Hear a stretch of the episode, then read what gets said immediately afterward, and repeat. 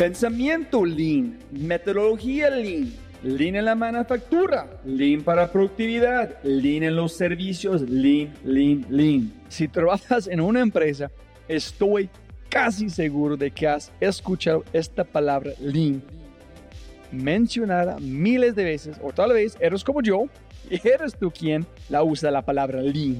Ahora viene la pregunta difícil. ¿Realmente tienes idea de lo que significa Lean? ¿Quién lo usó con éxito? ¿O cómo implementarlo correctamente?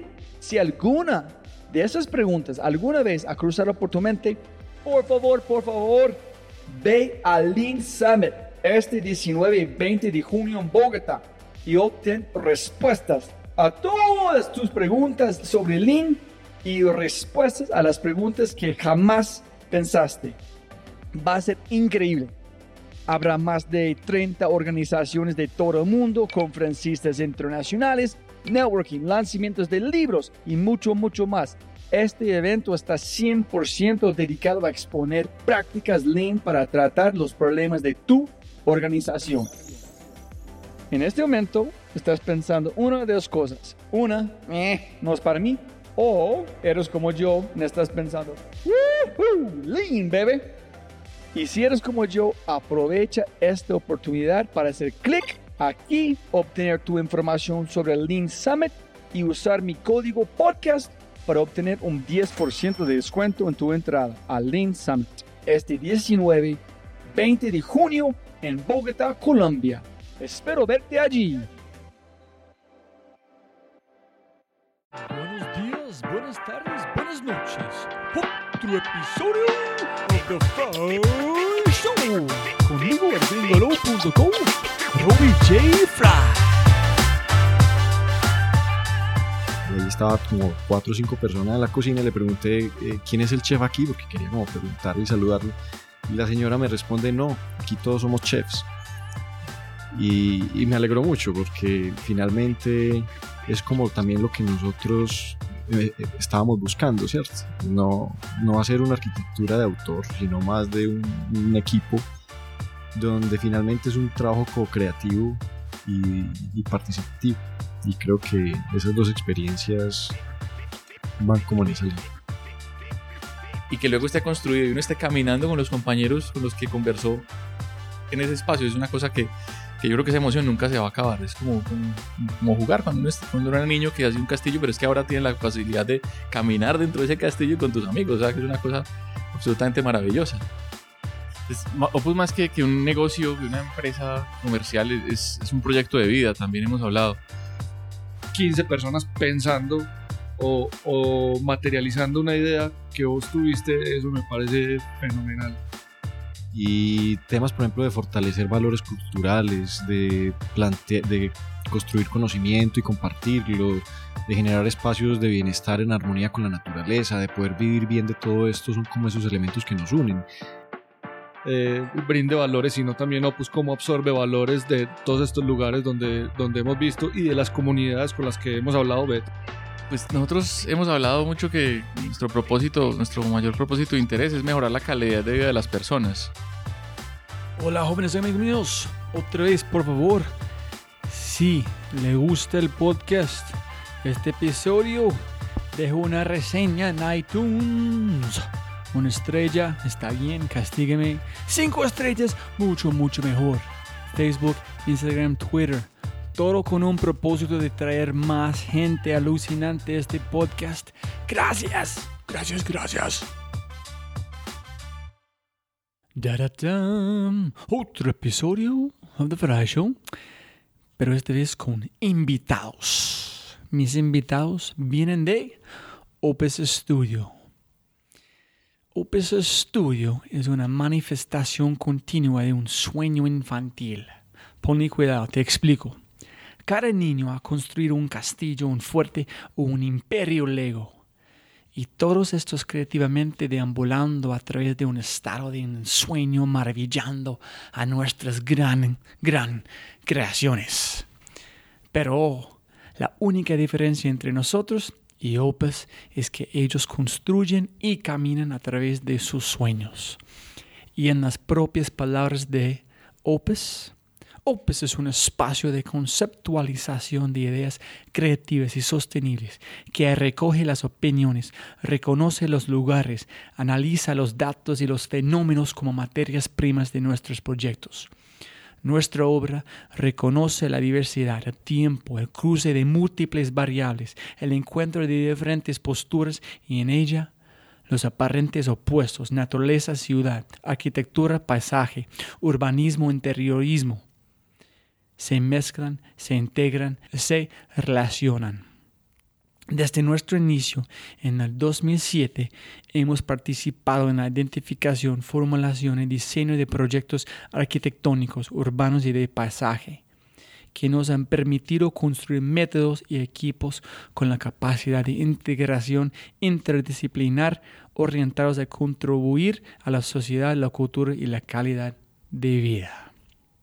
En este podcast hablamos sobre una escalera a la amistad, la ventana nuevas perspectivas y mucho sobre la arquitectura. Opus Studio es mucho más que una empresa de negocios o de arquitectura. Es un proyecto de vida. Cuando un proceso es tecnológicamente conducido, crea prototipos, tiene que ser ágil y tiene que iterar. Pero no hay iteración ni pruebas de usuario tal cual cuando se está construyendo una rascacielos o un paisaje enorme. Tiene que ser antifrágil y medir el éxito en años, no en días. Y jóvenes amigos míos, en este podcast Opus Studio presenta una filosofía que tiene tanto que ver con la forma de vida como con la creación en el diseño, su intención, propósito, empatía, intuición y capacidad de emprender deben estar en armonía. Muy similar, muy similar al arte marcial japonés se llama Aikido. Aikido que se traduce como la manera de unificar la energía de la vida o el camino del espíritu armonioso. Opus Studio enriquece las vidas a través del aquiro arquitectónico y, a mi modo de ver el mundo, es una forma demasiado honorable de vivir su vida. Dicho esto, por favor, disfrute el episodio con bombas de filosofía, diseño y mucho más. Episodio 56, Aikiro arquitectónico y un roncito, con Betan, Manuel y Carlos de Opus Studio. Ya, estamos arrancando. ¿Estamos listos? Listos.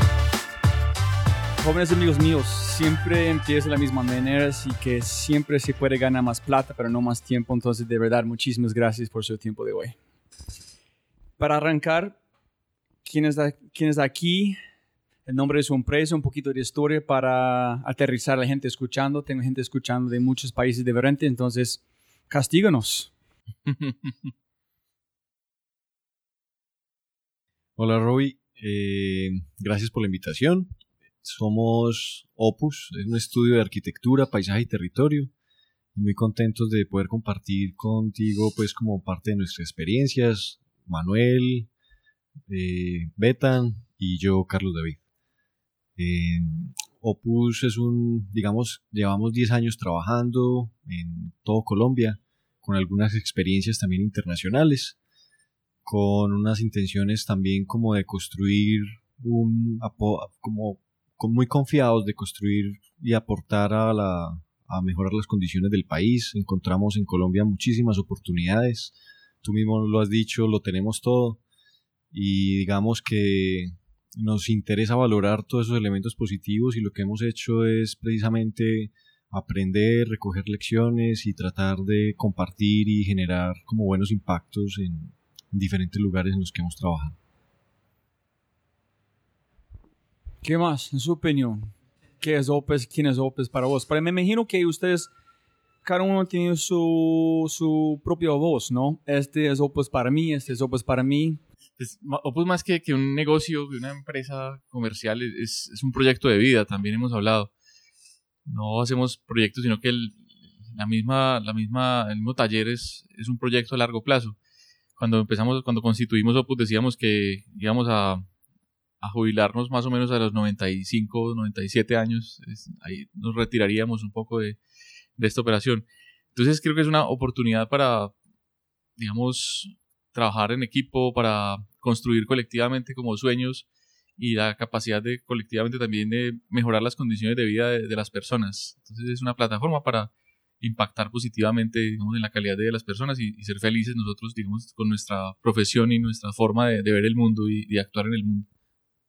Pues yo coincido con Betan, Opus es un, es un proyecto, es un proyecto digamos individual y colectivo, donde cada uno tiene unas preferencias, unas búsquedas específicas, y digamos que es el, el lugar para debatirlas, para tener dialéctica y para generar proyectos a partir de esto.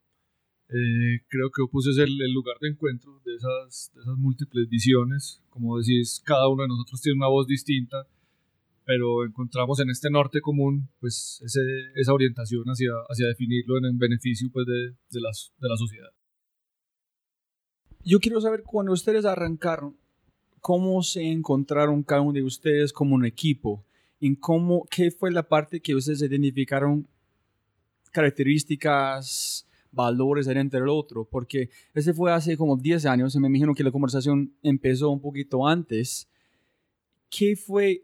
Porque cuando eres más joven tienes el ego, otras cosas que quiero lograr son completamente diferentes a través de la evolución que están actualmente haciendo.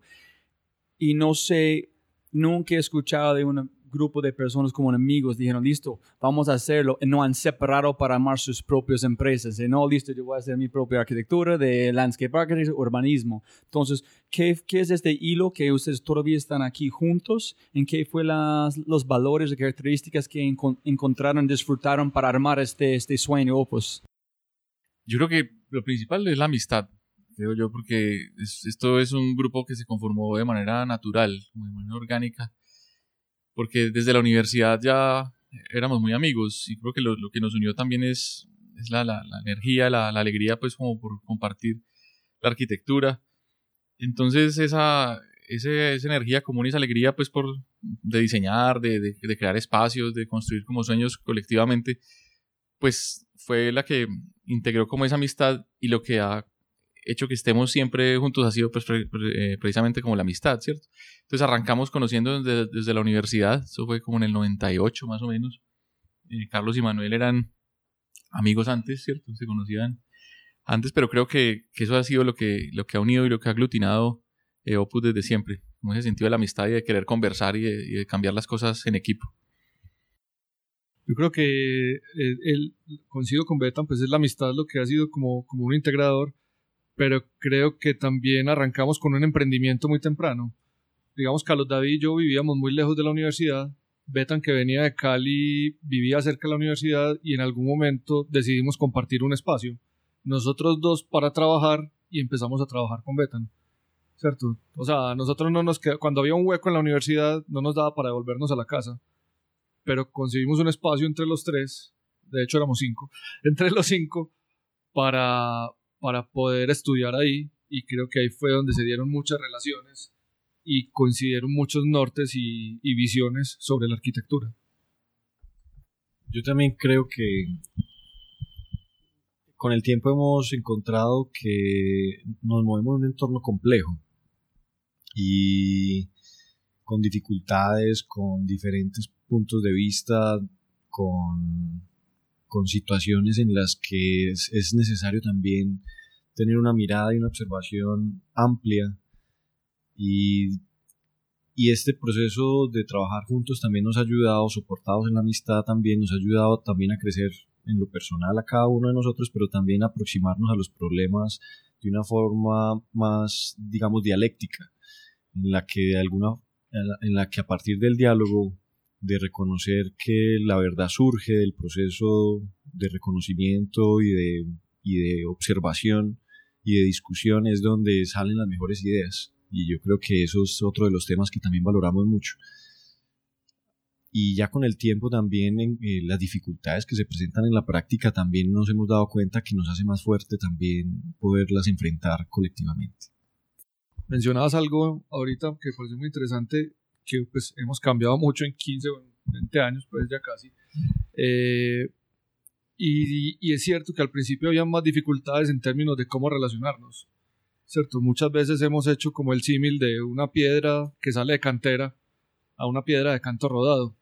No sé si los términos los... eh, la piedra de cantera es una piedra pues que de una montaña van picando la montaña y sale una piedra pues como muy amorfa y con unos bordes muy muy muy agudos. Mientras que las piedras que están en las quebradas y en los ríos son unas piedras que han rodado tanto que se van que se van puliendo. Del mismo roce se, se- se van puliendo. Entonces en algunos momentos al principio éramos como piedras de canto rodado donde, donde el engranaje entre los tres no era tan fácil pero creo que parte sobrevivir a eso fue la dialéctica, lo que dice Carlos David, entender el diálogo como, como, como salida o como solución a los problemas y a partir de ahí creo que se volvió mucho más, mucho más ágil el entendimiento entre nosotros. Y creo que después esa agilidad pues, se vio transmitida un poco al equipo.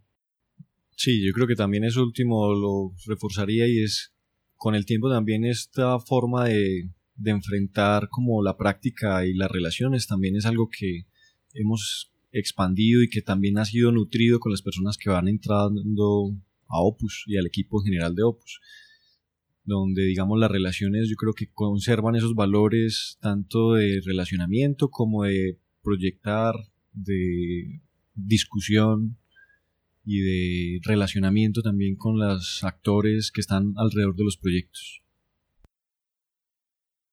Tengo muchas cosas para conectar a este punto, pero más adelante. Uno es, pero antes de arrancar, ¿qué significa opus la palabra como un gran reto, motivación, inspiración, algo que ustedes quieren saber que es mucho más grande de ustedes mismos? ¿Qué fue la intención de opus en sí? ¿Es el mismo, nombre tiene el mismo valor que cuando arrancaron o es una cosa que han cambiado?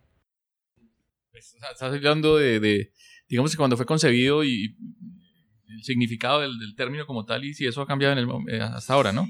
Porque hay muchas, puedes interpretar opus como mil cosas diferentes. Para ustedes, ¿qué fue este? En todavía es, es la palabra tiene el mismo valor, solamente un nombre que ellos lanzaron en sí con un nombre porque tiene la gente conocen opus o tiene un valor que es mucho más poderoso que la gente puede ver. Pues yo creo que Carlos fue el que, el, el que, se- el que propuso el término un poco relacionado con la música, que ahorita nos explicará. Todavía no acabamos de entender muy bien, pero bueno, pues... Pero también era, era un poco la oficina de proyectos urbanos, ¿cierto? Como un juego de palabras también con oficina de proyectos urbanos. Entonces tiene esa connotación más de, de- de- de- la etimología, pues, de la palabra en latín que Carlos nos explicará, pero también esa, esa relación. Porque en ese momento nos interesaba, digamos, ir más allá de, digamos, de la pieza arquitectónica, digamos, de la arquitectura de los edificios y pensar un poco más en la arquitectura de la ciudad, ¿cierto? Pensar no la arquitectura como al- algo aislado, algo, algo objetual, sino en relación con los procesos de la ciudad. Entonces, en ese momento, mm, pues, eh, pues OMA nos interesaba de alguna manera, de la Oficina Metropolitana de Arquitectura, entonces nos sonaba algo como que puede hacer por ahí. Y, digamos, la teoría del proyecto urbano, eh, que ayudó, ayudó, pues a transformar eh, Barcelona y muchas cosas de estas llegaron a Medellín, pero nos interesaba en ese momento mucho. Yo creo que de, aquí, de allá hasta acá hemos ido evolucionando eso, porque ya nos interesa más las relaciones sistémicas como el territorio, procesos naturales y sociales. Entonces hemos ya trascendido como esa, esa escala de entendimiento como de la ciudad, a pasar como al territorio de las implicaciones sociales y culturales de la arquitectura, ¿cierto? Ya vamos un poco en sentido más amplio, pero el origen es bonito, lo que hablabas de la música, digamos, en ese momento. Pues muy relacionado, como dice Betan, al tema de una palabra que jugara con, ese, con, con esa intención inicial de los proyectos urbanos. Eh, pero también eh, opus significa obra, ¿cierto? Y también va relacionado como a un proceso, como algo que está en proceso, en actividad, eh, que además tiene un valor como obra, también un reconocimiento. Entonces sentíamos que esa palabra pues cumplía con esos dos elementos y hoy, como dice Betan, se ha ampliado pues también como a integrar, ya supera un poco el tema de proyectos urbanos y integra más otros elementos de sistemas, de paisaje, de, de consultorías pues como alrededor de temas territoriales. Tengo mil preguntas, pero no sé dónde, dónde seguir. Uno, listo. Voy a arrancar con en este, esta dirección. Uno es en innovación, en aplicaciones, tecnología. Uno, puede iterar. Aquí pruébala, no le gusta cambiarlo. Puede cambiarlo mil veces antes de llegar al final del producto, que es el éxito. En sigue cambiándolo constantemente. Pero en el mundo de la arquitectura, aquí es el edificio, aquí es el edificio. Si quieres cambiar algo, es, es un montón de plata, no es tan sencillo. Entonces, ¿qué ustedes están haciendo menos de una, un pasaje que pueden modificar como es viviendo? Pero un edificio, no sé en qué sentido para ustedes en su percepción, si es viviendo o no, que hacen es fijo. Entonces, ¿cómo ustedes pueden tratar en agregar algo que es antifrágil, que no es imposible fallar? Pero si la gente no le gusta, no funciona, no funciona, fallado, pero a un nivel mucho más grande en una aplicación que puede cambiar en tiempo real. Entonces, ¿cómo es el proceso en arquitectura para tratar fallar muchas veces para llegar al mejor producto que la gente van a aceptar, el cliente van a disfrutar, van a garantizar el éxito o este antifragilidad que es imposible fallar? Yo creo que cuando los proyectos tienen una sola premisa es cuando son frágiles. ¿cierto? Digamos que para nosotros el tema de la dialéctica, el tema de tener otros técnicos, de tener otras visiones, de siempre buscar trabajar en equipo, pues digamos que aumenta, aumenta las posibilidades de volver más antifrágil el proyecto. Eso no significa que no nos hayamos equivocado, ¿cierto? Francisco Mangado decía que, que es arquitecto español, él decía, no es solo importante equivocarse, sino que es necesario equivocarse y creo que pues también nos hemos equivocado, pero lo interesante es que cada error pues hemos sabido también identificarlo y buscar corregirlo para siguientes ocasiones. Entonces, eh, claro, en, la arquitectura siempre va a haber eso y es... sí, decías que es muy frágil porque la arquitectura se hizo y ya, pero yo creo que retomando un poco lo que significa Opus, el tema del proceso, no es dar por hecho nada, sino saber que siempre se van mejorando los procesos y finalmente los resultados. Eh, entonces creo que hemos aprendido de nuestros errores y creo que lo seguiremos haciendo. Posiblemente nunca debemos de cometerlos, pero siempre trataremos de minimizar el impacto. Y posible dar como una chispa, no sé, puedes llamarlas, llevar a otra dirección. ¿Cómo se llama? Mompox, ¿no? Es la allá es, es imposible una cosa estática basado en el cómo mueven la gente el río. Entonces allá cualquier cosa van a cambiar sin embargo. Entonces allá es, es imposible poner una cosa constante en ese tipo de lugar. Entonces posiblemente allá, si entiende la gente, entiende la cultura, es más sencillo, pero no sé, adentro de la ciudad es más duro, no sé. Estoy pensando. Sí, pues es que digamos, la, arquitectura, el, diseño de paisaje es algo, digamos, una acción muy compleja, ¿cierto? Entonces yo creo que uno, para generar proyectos antifrágiles, pues tiene la oportunidad de un poco ajustar las cosas en el proceso, ¿cierto? O sea, como hay pasado y futuro, uno trabaja como en el pasado y el, bueno, el presente más bien y el futuro. ¿Qué quiero decir? Digamos, en el presente es lo que logramos hacer hoy, eh, como adelantándonos a lo que pueda pasar, ¿cierto? Y entendiendo que esas situaciones son muy complejas, entonces revisamos múltiples variables, conversamos con diferentes personas, con expertos, con mm, futuros usuarios, un poco para prepararnos hasta donde sea posible, prever, digamos, situaciones, ¿cierto?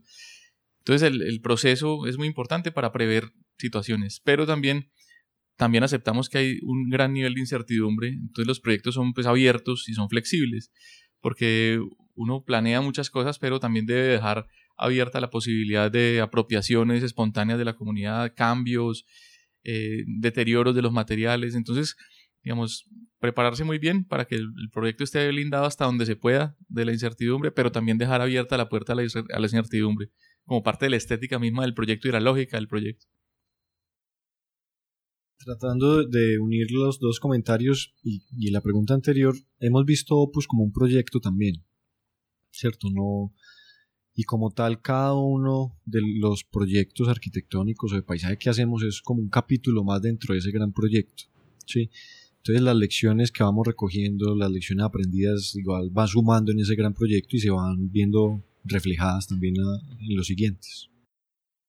Es muy interesante, es, porque está pensando, pensando en si tienes un libro, lanza un libro, no es un éxito, el segundo nivel de creatividad es mucho más duro. Es que, ¿cómo voy a superar este? Pero me imagino que en arquitectura es, sencillo porque tiene un, un, base de datos mucho más grande. Entonces, el próximo no puedes esperar porque, ay, ¿qué aprendí en este? Yo quiero aplicar allá para mejorar. Entonces, es un proceso constante. En cada vez me imagino que es, es mejor, mejor, mejor, mejor, ¿no? ¿Hay una evolución constantemente exponencial en ese sentido o es muy montaña rusa? Pues bueno, yo creo que nosotros tuvimos una situación muy singular y es que de alguna forma eh, nuestro primer proyecto fue un proyecto muy importante en Medellín y tal vez en Colombia, que fue Plaza de la Libertad. Y ese proyecto nos permitió a nosotros hacer como una maestría, porque fue un proyecto complejo que, en el que participaron muchos técnicos y que tenía además un alto impacto político y público y ahí digamos que aprovechamos el proyecto entonces para aprender mucho, pero al mismo tiempo para pensar en cómo ese proyecto nos podía dar impulso para un proceso mucho más grande y más largo que es lo que denominamos Opus. Entonces yo creo que, que de alguna forma los, los proyectos van como sumando todas esas experiencias, los van acumulando y, y eso es lo que hemos estado como tratando de, de realizar incluso nosotros cuando, cuando empezamos con ese proyecto pues muy grande, pues teníamos 30 años en ese momento, pues un proyecto de, esas proporciones, pues teníamos un poco el fantasma y el temor de que fuéramos como esos, esos cantantes de un solo éxito, como que lanzan una canción súper exitosa, pero ya nunca vuelven a... Entonces decían, bueno, ojalá no vaya a pasar eso, pues, ¿cierto? Y no, afortunadamente no ha sido así. Y yo creo que ha resultado muy divertido porque cada, cada nuevo proyecto es una complejidad absolutamente diferente, otros contextos, otros, otros retos. Entonces realmente esto no ha sido como ir acumulando experiencias, sino ir cambiando de, de, realidades y de panoramas constantemente. Entonces ha sido absolutamente dinámico, entretenido, divertido, emocionante y retador sobre todo. Y otra cosa que me parece muy bonita es ver, digamos, cómo abordábamos los proyectos con cierto temor por, por, la juventud cuando arrancamos pero como esa capacidad de asombro nunca, nunca ha acabado, ¿cierto? Yo espero que nunca acabe, así tengamos 90 años, uno recorrer un proyecto es estar como caminando en una conversación, ¿cierto? Es una cosa muy emocionante porque una cosa que, que en un momento fue simplemente una conversación, unas intenciones, una imaginación, pues como algo que no existe, y que luego esté construido y uno esté caminando con los compañeros con los que conversó en ese espacio. Es una cosa que, que, yo creo que esa emoción nunca se va a acabar. Es como, como, jugar cuando uno, cuando era niño que hacía un castillo, pero es que ahora tiene la posibilidad de caminar dentro de ese castillo con tus amigos. O sea, que es una cosa absolutamente maravillosa. Es absurdo. Y, y también cuando Betan dice eh, esas intenciones, lo que, digamos, arrancar con un proyecto de este tipo, ahí planteamos muchas intuiciones, muchas intenciones de lo que queríamos con arquitectura y con los proyectos. Lo que hemos logrado en el tiempo es reconocer esas intuiciones y cómo reconocer que hay, unos campos de profundización de conocimiento que a, medida que hemos avanzado también hemos profundizado. Y eso también nos ha ayudado mucho a que, por ejemplo, ideas como temas de bioclimática, de manejo de materiales, de prefabricación, eso con el tiempo se ha ido profundizando de la relación de la naturaleza y la arquitectura, del paisaje. Y arrancaron como intuiciones con ese primer proyecto y han sido elementos que nos han acompañado y que con el tiempo hemos profundizado en conocimiento, pero también en relacionamiento con personas que conocen mucho de esas materias. Y que arrancan como intuiciones, intenciones, pero se han vuelto más premisas también. Y obsesiones. Y obsesiones. Yo me fui a Medellín, o visité Medellín. No estaba viviendo acá, solamente visitaron Bogotá una vez Venía acá por nueve días con mi esposa y este edificio fue quemado en mi mente. Es como en el taxi, taxi yo puedo recordar este edificio allá, es quemado en mi mente. Yo fui a Parque Explorer, yo fui a un montón de lugares con una arquitectura como lindísima, pero este edificio fue quemado en mi mente. Y no estoy pensando, si yo sé ustedes, yo quiero saber, yo quiero entender todo el proceso es de primer paso, que fue, es una cosa, en una expresión en inglés de walk the walk. If you talk the talk, tiene que walk the walk. Si hablas, tiene que caminar la misma cosa. Entonces ustedes, ay, somos arquitectos, vamos a hacer este. En ganaste, en tiene que hacerlo. Es like, oh, hijo de pucha, que vamos, tenemos que vivir esta filosofía, vivir nuestra ADN. Entonces, ustedes están conscientes que, ok, ese es nuestro primer proyecto, tenemos que dejar un sello, que la gente conoce qué hacemos para recibir más proyectos, para sostener el futuro de la empresa. O el concepto fue la cosa que generó este, este estilo tan profundo que quemó mi mente. ¿Qué fue este proceso? ¿Cómo se sintieron? Castígueme con todo. Este primer proyecto fue en asocio también con la oficina Tropos Arquitectos, donde hicimos como un proceso en conjunto para hacer el proyecto. Digamos que aquí hay varias ideas que fueron muy importantes. Eh, una de ellas era entender que la ciudad es como una eh, es, con la arquitectura se escribe la biografía de las ciudades. Y nosotros en, qué sentido? En el sentido en que, por ejemplo, el, entorno donde está Plaza de la Libertad tiene una arquitectura muy representativa de diferentes momentos de la ciudad. Y nosotros sentíamos que, el proyecto nuestro debería hablar de una nueva etapa de la ciudad.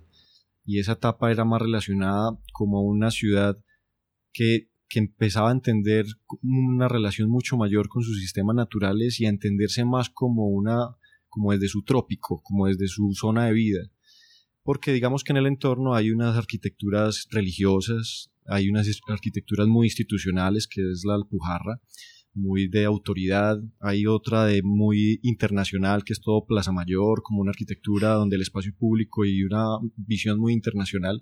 Nosotros queríamos con que Plaza de la Libertad hablara también de un tema de reconocimiento de la identidad local, de la naturaleza, de la relación de la naturaleza y la arquitectura y cómo encontrábamos en ese balance una forma de hacer ciudad distinta, más sostenible, mucho más integrada. Sí, yo creo que eh, seguramente la, la, torre es muy visible, ¿cierto? Y, el lenguaje seguramente resulta pues disruptivo, pero yo creo que eso realmente no es la esencia del proyecto. O sea, eso es lo que, lo que se ve primero, pero para nada fue, digamos, un asunto de, querer como dejar una huella, un sello. Yo creo que las cosas, las decisiones se fueron tomando como de manera muy, muy tranquila. Eh, claro, obviamente con cierto arrojo, pues en, algunas cosas si se quiere, pero no era la intención, digamos, de, generar un icono ni, ni nada. un poco fue hablábamos en ese momento de hacer una arquitectura, digamos, pensar más en la arquitectura de la ciudad que en la arquitectura de los edificios. Y por eso entonces ese edificio más reconoce como las relaciones de lo público, o sea, la permeabilidad que tiene como los primeros pisos, eh, la conformación como de calle, de, con estos edificios que van sobre la, el ferrocarril y, y, una reinterpretación, digamos, del mismo lenguaje que hay en el lugar. O sea, a pesar de que, la, que el resultado sea bastante impactante desde el punto de vista visual, las decisiones fueron muy, muy serenas y como muy, muy, muy pensadas, muy metódicas, eh, donde sintetizamos un poco lo que había en la ciudad, ¿cierto? Digamos esa ciudad tradicional del centro, de calles muy peatonales, o, pero también esa arquitectura, digamos, moderna de, de unos edificios aislados con la arquitectura más contemporánea que se hace en Plaza Mayor, como este conjunto de la Plaza de la Libertad sintetiza esos momentos de construcción de ciudad y genera un lugar, digamos, eh, permeable Em, y muy dinámico, pues eh, pensamos en ese momento de esas relaciones como del primer piso, ¿cierto?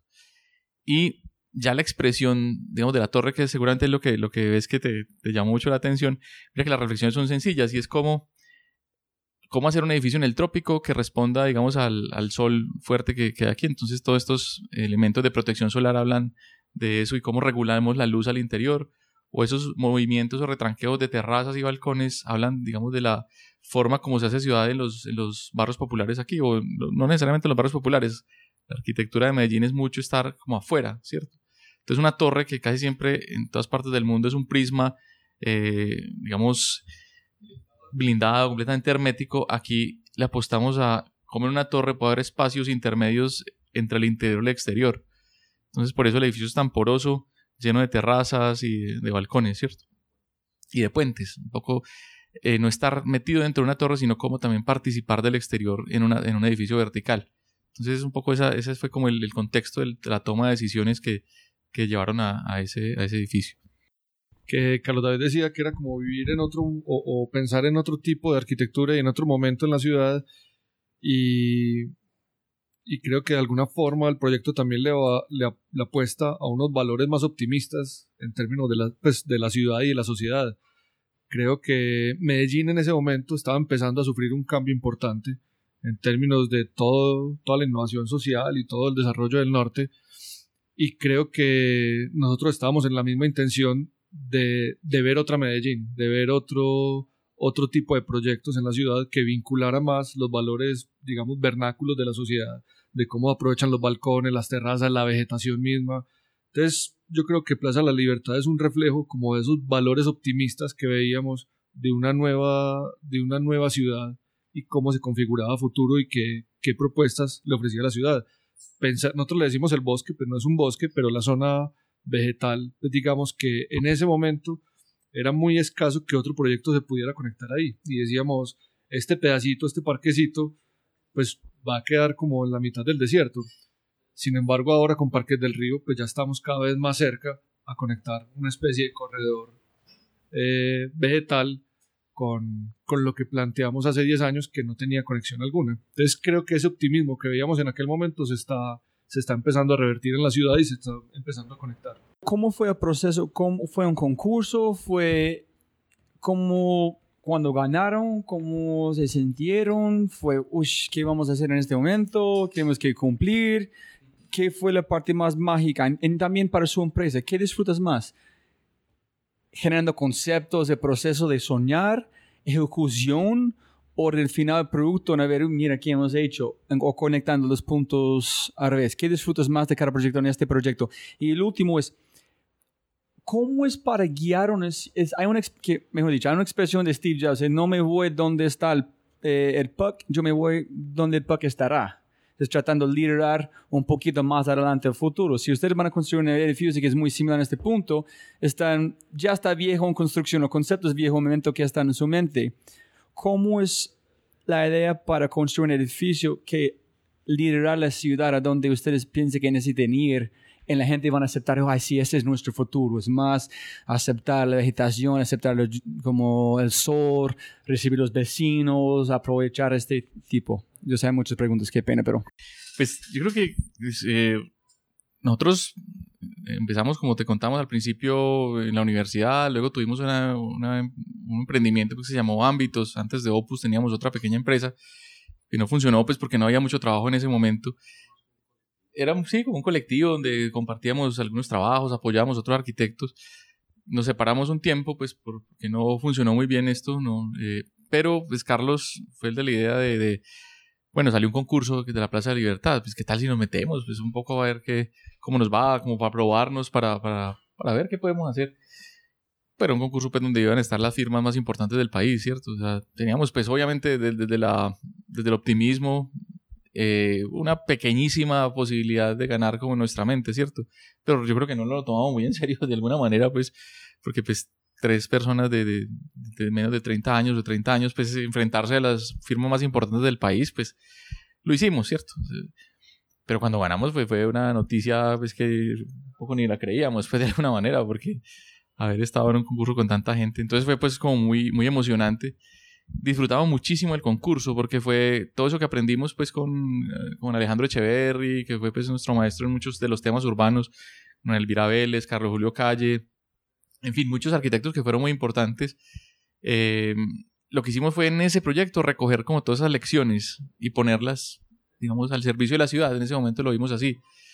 Y cuando ganamos fue, pues, fue un poco, pues, pues no, yo no diría, yo nunca me sentí como asustado. Yo creo que, no sé ustedes tampoco, asustados tal vez no.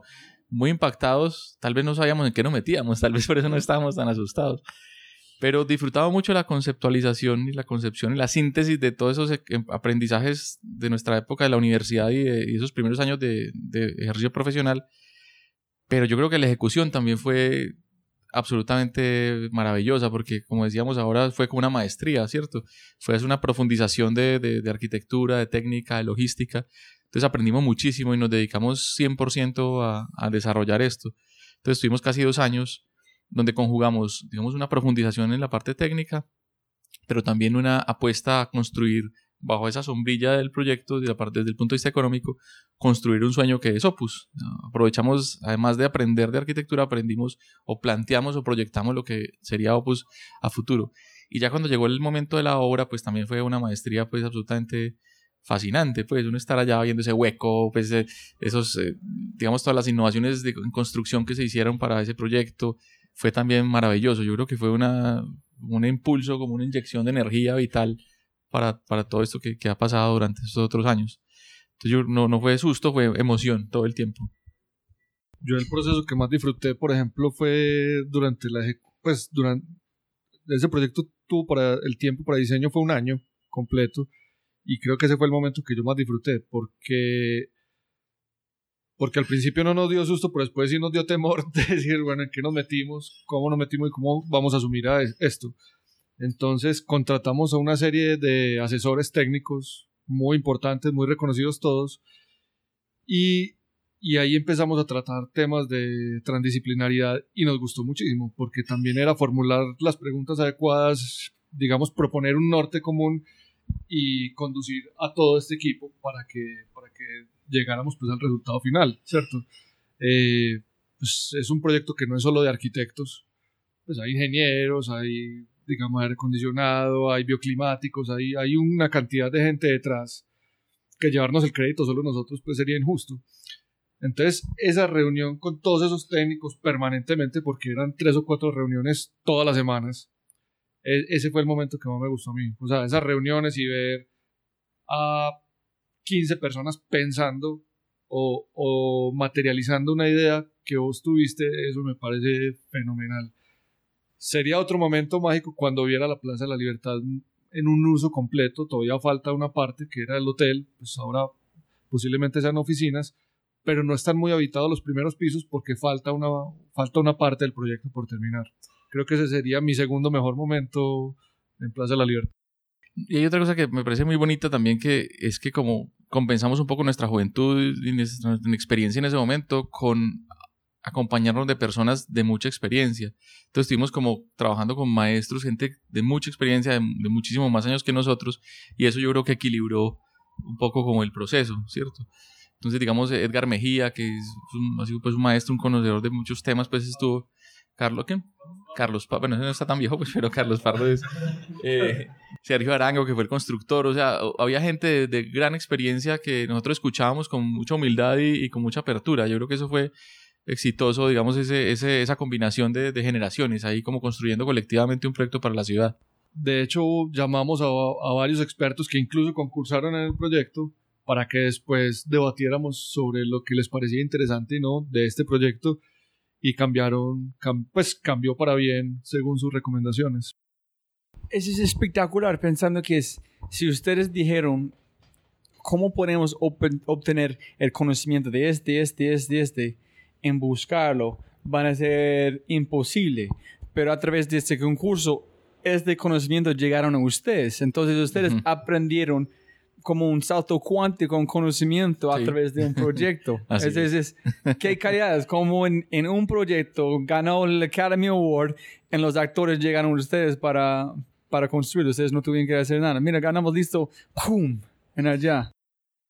Yo quiero también destacar otra situación de ese momento y era el contexto un contexto donde la participación a hacer proyectos públicos estaba más abierta, más democrática y donde unas personas jóvenes podían participar y obtener un proyecto de esos y, y, el respaldo de si eran jóvenes también acompañarlos con los mejores expertos. Entonces yo creo que hay un contexto institucional y político de la ciudad que marcó o que ha marcado los años recientes, que ha permitido también que, que le dé impulso a muchas oficinas jóvenes de tener el acceso a este tipo de proyectos y nosotros, digamos, eh, surgimos de esa coyuntura y, y, lo que hemos hecho es aprovecharla y difundirla también ya después en otros lugares de Colombia. Que entonces, todavía falta un poquito para ver este, con Monpox, todos sus proyectos, ¿cómo, ¿cómo ustedes pueden medir éxito para ustedes? ¿Qué es éxito en un proyecto de arquitectura? ¿Es si la gente usa el espacio? ¿Si es el número de gente usando espacio es la cantidad de de comentos, la cantidad de, de selfies en Instagram, es la, el cliente está feliz. ¿Qué es, ¿Qué es éxito para un edificio, un espacio para ustedes? Pues nosotros hemos hablado mucho que nuestro propósito, nuestro mayor propósito de interés es mejorar la calidad de vida de las personas, ¿cierto? Entonces, en la medida en que eso se, se, logre, digamos que uno llegue a una plaza de las que hemos eh, construido y la gente esté dibujando. Pues, en, el centro histórico de Barranquilla me pareció bellísimo ver a un señor como tomando, haciendo un sketch como en acuarela. Y yo me sentía como a observarlo y él decía, no, es que me encanta venir acá eh, por la tarde, me siento siempre por aquí y empiezo a dibujar. Yo no le conté pues que era parte del equipo de diseño, pero me emocionó mucho ver a una persona como inspirada por un lugar que, que habíamos construido. Eh, bueno, ahí están los criterios de éxito. Entonces, no necesariamente no, no tiene que ser que esté lleno inmediatamente. La Plaza de Libertad, digo que es una, ha sido una apuesta como a largo plazo, todavía falta mayor apropiación. Em, pero esa, esa mejorar la calidad de vida de las personas por medio de la arquitectura, creo que es algo que nos llena de, entusiasmo y que pensamos que, que el proyecto es exitoso, digamos, en esa medida, ¿cierto? Incluso pero de todas maneras, en Plaza Libertad, pues en este momento no, no tiene la ocupación que, quisiéramos, pero también hay unas apuestas y, digamos, los, los, proyectos de arquitectura también impulsan como la cultura, ¿cierto? Em, plantear como esas apuestas de uso de materiales, de, espacialidad pública, de incorporación de la vegetación desde la génesis del proyecto, ese tipo de cosas son apuestas a largo plazo que también van enriqueciendo la cultura misma, ¿cierto? Son apuestas eh, fuertes pero ustedes tienen que dormir en la noche. Entonces, para ustedes, ¿qué es éxito después de un proyecto? ¿Cómo ustedes dicen, sí, hicimos todo que fue posible, preguntamos las preguntas correctas, encontramos los problemas reales en el momento, pensamos en el futuro, pensamos en nuestro futuro, el país, el cliente, y hicimos el mejor trabajo de Opus pueden ser punto en este momento en yo puedo dormir? ¿Cómo es para ustedes cada proyecto? Eh, yo creo que eso genera un poco de ansiedad también eh, la terminación de cada proyecto. Y yo creo que un proyecto termina y uno no puede medir el éxito inmediatamente. Yo creo que es algo que va más de un año, de dos años, de tres años. Y eso se vuelve evidente, por ejemplo, en Monpox. Cuando nosotros llegamos a Monpox, eh, la vida de Monpox estaba más hacia la parte de atrás de la ciudad y no hacia el río, como fue originalmente. Y recién estaba terminado el proyecto, pues uno todavía no veía eso. Pero casi un año después que volvimos, y estuvimos en un festival de jazz, pues ver la actividad que se generó con las plazas que habíamos diseñado y cómo la gente está apropiada, cómo ha cambiado la economía, cómo hay ofertas gastronómicas y cómo la gente está feliz en esos espacios que, que hacemos, pues digamos que la satisfacción es total, ¿cierto? Entonces para mí ese es un criterio de éxito, pero creo que ese, ese criterio no se puede medir inmediatamente. En otra escala, tal vez en una casa, vos ves que pues, la casa pues, quedará bonita según los criterios del cliente, los de nosotros, pero lo importante es la habitabilidad que se dé en ella después de cuatro o cinco meses o que ya hayan probado el modelo y que digan, oíste, es, realmente esto funciona y funciona muy bien y acá estamos felices. Entonces esos criterios de éxito, pues digamos que merecen un tiempo de evaluación después del proyecto de uno o dos años para, para uno decir, bueno, esto está funcionando como lo planeamos. Y algo, algo, muy bello que pasa en los proyectos es que a veces tienen la posibilidad de generar nuevas relaciones sociales.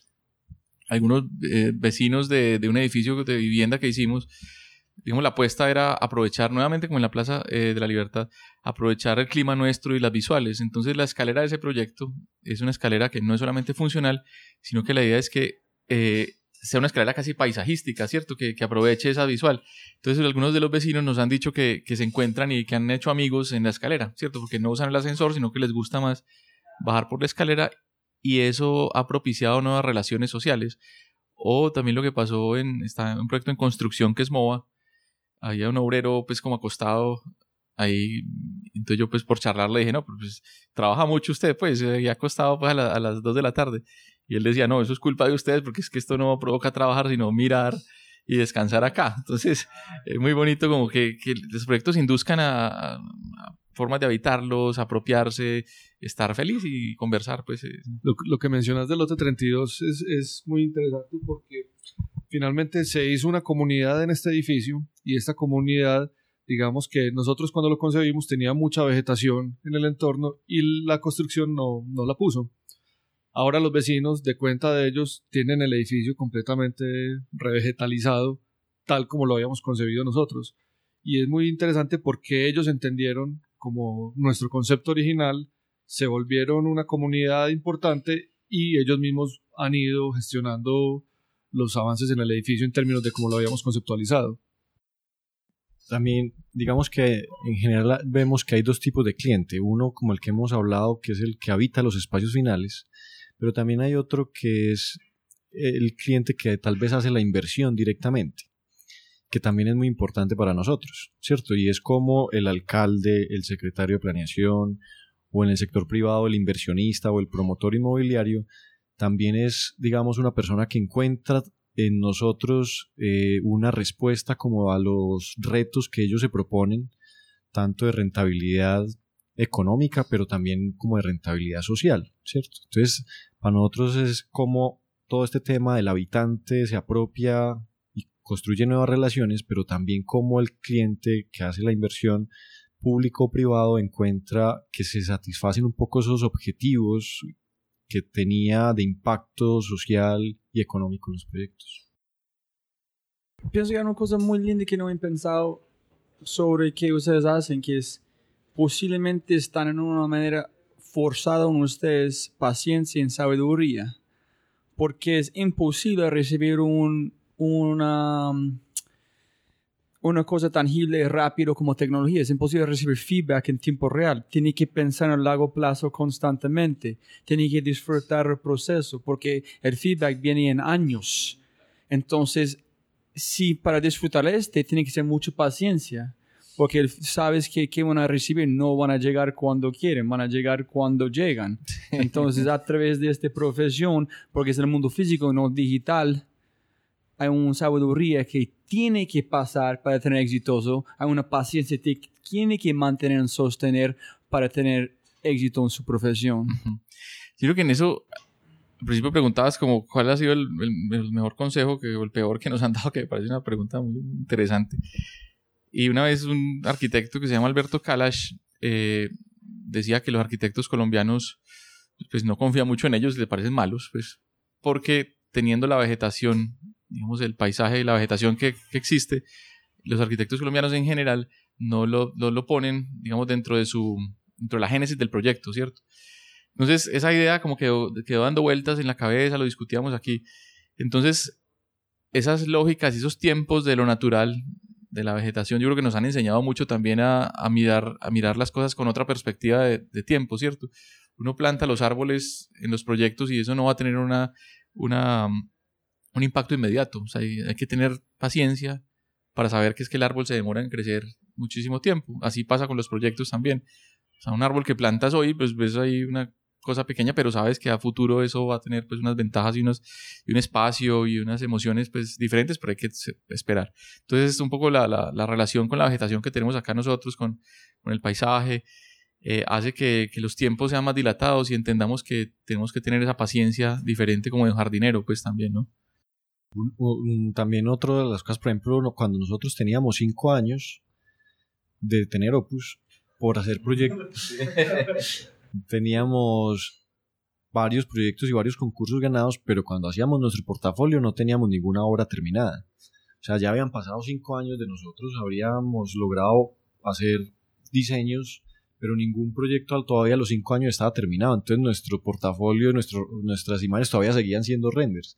Entonces también ahí entendimos que esto es un tema de largo plazo y también, como dice Betan, cometimos, eh, cuando empezaron a surgir los proyectos rápidamente, cuando terminaban los proyectos rápidamente íbamos a tomarles fotos, pero la vegetación tampoco estaba lista. No tenía, digamos, el, el, tamaño que buscábamos, que sabíamos que iba a conformar el espacio final como lo, lo, pensamos.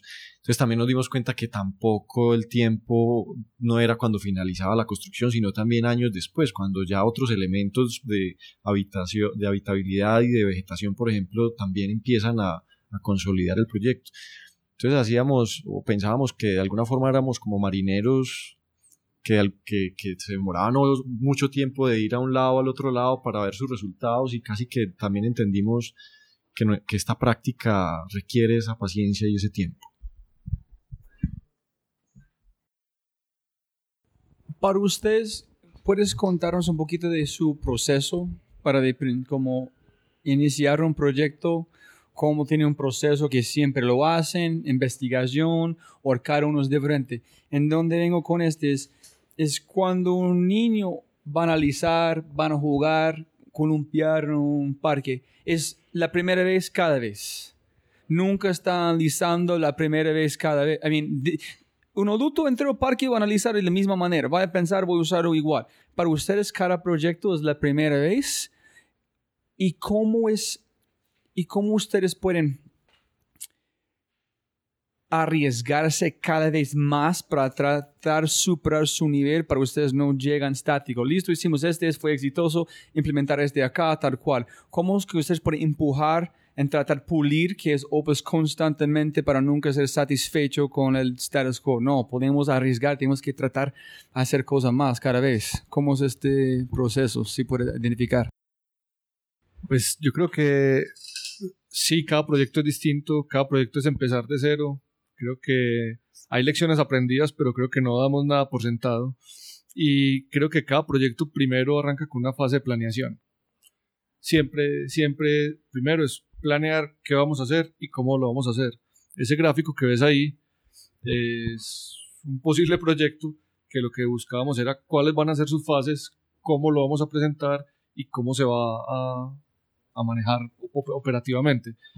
Eh, entonces, decirte que hay una metodología específica, pues la, principal es que primero hay planeación, ¿cierto? Y después de esa planeación, pues ya seguirán etapas que son correspondientes para todos los proyectos, pero lo interesante, digamos, de nosotros es esa etapa de planeación y de diseñar el proceso. Sí, yo creo que, además de planeación, creo que es como entender el problema, ¿cierto? Nos toma mucho tiempo en conversar, en observar, eh, en formular las preguntas adecuadas. Yo creo que para uno hacer buena arquitectura tiene que ser como un buen preguntón, ¿cierto? Y un conversador. Porque muchas de las lógicas de, de los problemas y de los lugares están más como en las personas que lo habitan, ¿cierto? En, cotidianamente. Entonces, digamos, uno llegar un poco desde afuera y rápidamente pues, pensar que entendió el problema y salir corriendo, creo que, no es. Entonces, tal vez en la primera fase nos demoramos mucho haciendo como esa investigación previa, eh, llevando los, expertos indicados, eh, teniendo larguísimas conversaciones en algunos momentos, ¿cierto? Incluso si toca con roncito, eh, pues lo hace, lo, se hace, ¿cierto? O haciendo un picnic, una vez que hacíamos una casa, arrancábamos la, el proceso con un picnic con los, con los dueños pues, de la casa, preguntándoles cómo era su vida cotidiana. Entonces, conversar creo que es una herramienta de diseño fundamental para nosotros, ¿cierto? Y también como dejarnos, dejarnos conmover, dejarnos eh, impactar como por las lógicas de los lugares, o sea, compenetrarnos mucho. En algún concurso que hicimos en, la costa nos contaron los jurados que pensaron que ese proyecto era de un costeño, porque nos metimos tanto como entender un poco las, las estéticas, las dinámicas que, que se reflejó en la propuesta, digamos, del concurso que ganamos pues, en ese caso. Entonces esa, esa fase, digamos, esa, ese abordar, el, abordar los proyectos intentando comprender profundamente los problemas y las situaciones, creo que es una característica que nos, que, que digamos, que, que es, una, es una, una, situación que nos caracteriza, pues, o que nos, nos guía. Cuando estás hablando con la gente, cuando estás observando, ¿te acuerdas cuando mi conversación hablarle más? Como una persona dice algo, un pause, dice algo más, y sigue la conversación. Cada uno dice palabras, pausas, palabras, pausas. ¿Qué porcentaje que ustedes están usando es la información que ellos no dicen? Las cosas que ellos no están hablando, su comportamiento, este cambio de, de ansiedad que ellos no, no dijeron. No es obvio. ¿Qué porcentaje es que la gente dice y qué porcentaje que ustedes están haciendo que no están, la gente no están diciendo? Sí, muy, muy, muy interesante esa, esa, pregunta porque alguna vez en un libro de, sobre los mapas, los, los mapas de Francisco José de Caldas, el autor pues, del libro decía que la información más importante de un plano es la que está, y la, pero también la que no está, ¿cierto? Lo que se omite voluntariamente o, inconscientemente se omite, ahí también hay una cantidad de información necesaria. Entonces hay en contextos donde la gente no habla de ciertas cosas que para nosotros son muy evidentes. Por ejemplo, en Monpous algo que se decía era que la naturaleza es agresiva con nosotros, ¿cierto? Eh, había unos, unos comportamientos que, que, se estaban omitiendo que eran muy importantes, era un insumo también para entender que el problema era que se hacía falta conversar sobre esos temas, ¿cierto? Entonces yo creo que es tan importante lo que se dice como lo que no se dice y, tratar de entender por qué no se está hablando de eso, ¿cierto? Entonces nosotros no es que vayamos a plantear unos proyectos que respondan específicamente a lo que pidieron las personas, sino también aquello que, que hace falta meter en la discusión, así sea disruptivo, así genere choque, así genere, digamos, molestia, nos parece importante también introducir eso en los proyectos, ¿cierto? Este tema de la gestión social en Opus ya, digamos, hace parte también como de su estructura. Dentro, de dentro del equipo tenemos a Esteban Yepes, que es el, digamos, asociado y coordinador de toda la gestión social y con él hemos empezado, desde, o con él desde hace varios años venimos construyendo metodologías de trabajo para las diferentes fases de un proyecto con temas de vinculación y participación social. Y una de las conclusiones también que vemos de estos ejercicios es que además la gente hay cosas que no dice, pero las que dice muchas veces también sobrepasan el alcance arquitectónico. Y lo que nos hemos dado cuenta es que no, es muy importante estos ejercicios porque también hablan de otras necesidades más de pronto más intangibles o que no están relacionadas directamente a lo físico espacial, pero que eh, se encuentran también como una oportunidad para comentarlas. Entonces, qué manejo de basuras, qué temas de conflictos de movilidad, qué temas de accidentalidad, de, de desconfianza institucional. Y entonces también eso, el proyecto se vuelve entonces un canal también donde las personas pueden hablar de unos eh, elementos que afectan su forma de habitar el espacio y que nosotros entonces también bajamos las que podemos al proyecto, pero también comunicamos como recomendaciones a los entes a las entidades eh, públicas o privadas que, que, nos contratan y también le da valor, entonces ahí hay un valor adicional para el cliente, porque digamos tiene ya una información también mucho más amplia. Hay otra pregunta, tengo, ¿cómo vamos con tiempo? ¿Estamos bien? Sí, No, súper. no, tengo como más o menos cuatro más preguntas y no, no más puertas abren como antes de los últimos. Es, si como Henry Ford, se pregunta gente que quieren, quieren caballos más rápidos. Se pregunta gente que, que no queremos este, este. ¿Cómo llegar a este punto? No, que yo entiendo, no dijeron este, pero usar este espacio para encantarlo. ¿Cómo es balancear o no sacrificar algunas cosas para tratar de entender cómo este futuro, esta necesidad del cliente que ellos no saben que necesitan? Sí, creo que nosotros, nosotros hay, hay una un reto muy grande y es interpretar lo que la gente está manifestando, pero también, digamos, transformar, transformarlo, la información que estamos recibiendo en algo mejor seguramente, o en...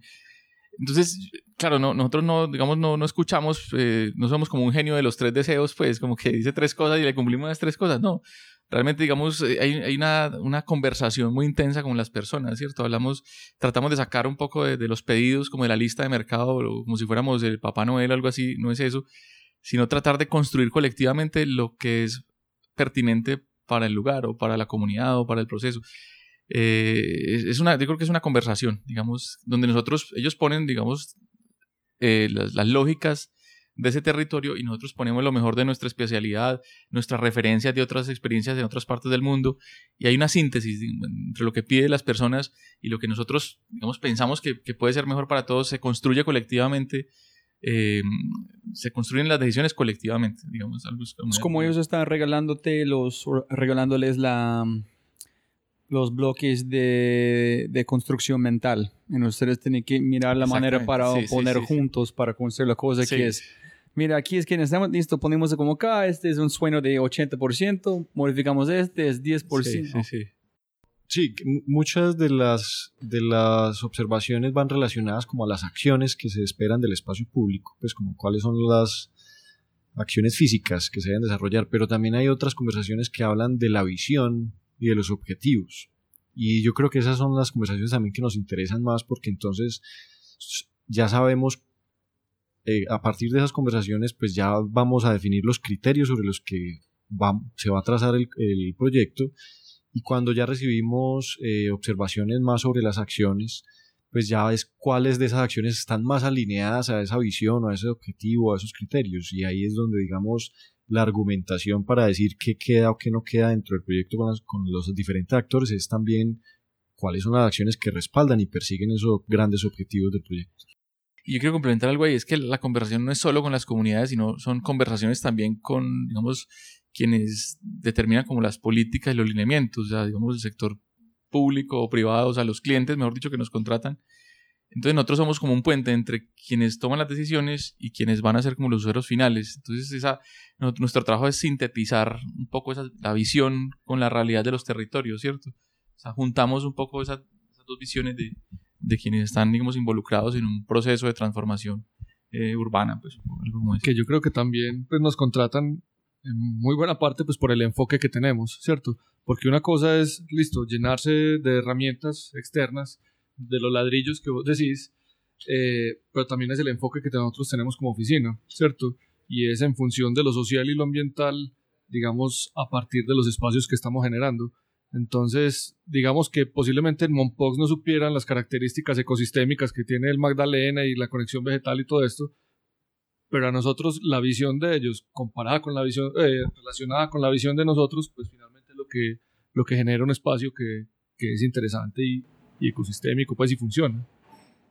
Con César, hay un, hay un tema muy importante con todos mis otros invitados que son emprendedores cuando llegan a un bloqueo como un barrera en su vida muy grande, cómo superarlo. En que he entendido que en este momento que su intención, si su intención, porque su propósito es suficiente grande no hay barreras, solamente una barrera, tú vas a romperlo de una manera. El momento que tu intención es diferente, es ego, plata, es imposible pasar esta barrera. Es diferente en su mundo, pero que quiero saber es,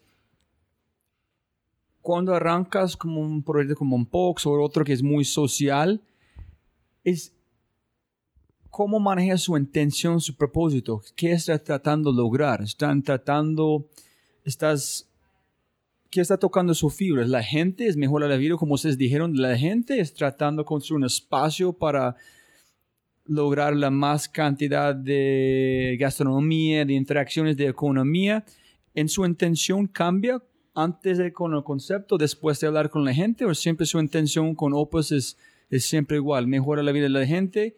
En cuando ustedes arrancan, en, ustedes tienen conversaciones, oye, para, para acá, no pienso que estés mejorando la vida, piensas más un poquito ego, tomamos un, un salto camarón atrás y seguimos adelante. ¿Cómo es esta intención o su visión para ustedes en, en un proyecto? Si me entiendes. Sí, precisamente antes de que llegara estábamos hablando un poco de esos propósitos, eh, los que estamos como... sí, un poco de la mirada, de la revisión de lo que hemos hecho y la mirada de los próximos años. Y temas, por ejemplo, de fortalecer valores culturales, de, de construir conocimiento y compartirlo, de generar espacios de bienestar en armonía con la naturaleza, de poder vivir bien de todo esto, son como esos elementos que nos unen. Y lo que también buscamos que, encuentren en nosotros es como con nosotros tienen, digamos, hay un interés muy grande de que construir como una identidad. O sea, que nuestros proyectos tengan la capacidad de reconocer los valores del contexto y que las personas que habitan encuentren los proyectos reflejados también, se vean reflejados en ellos y vean fortalecidos sus valores.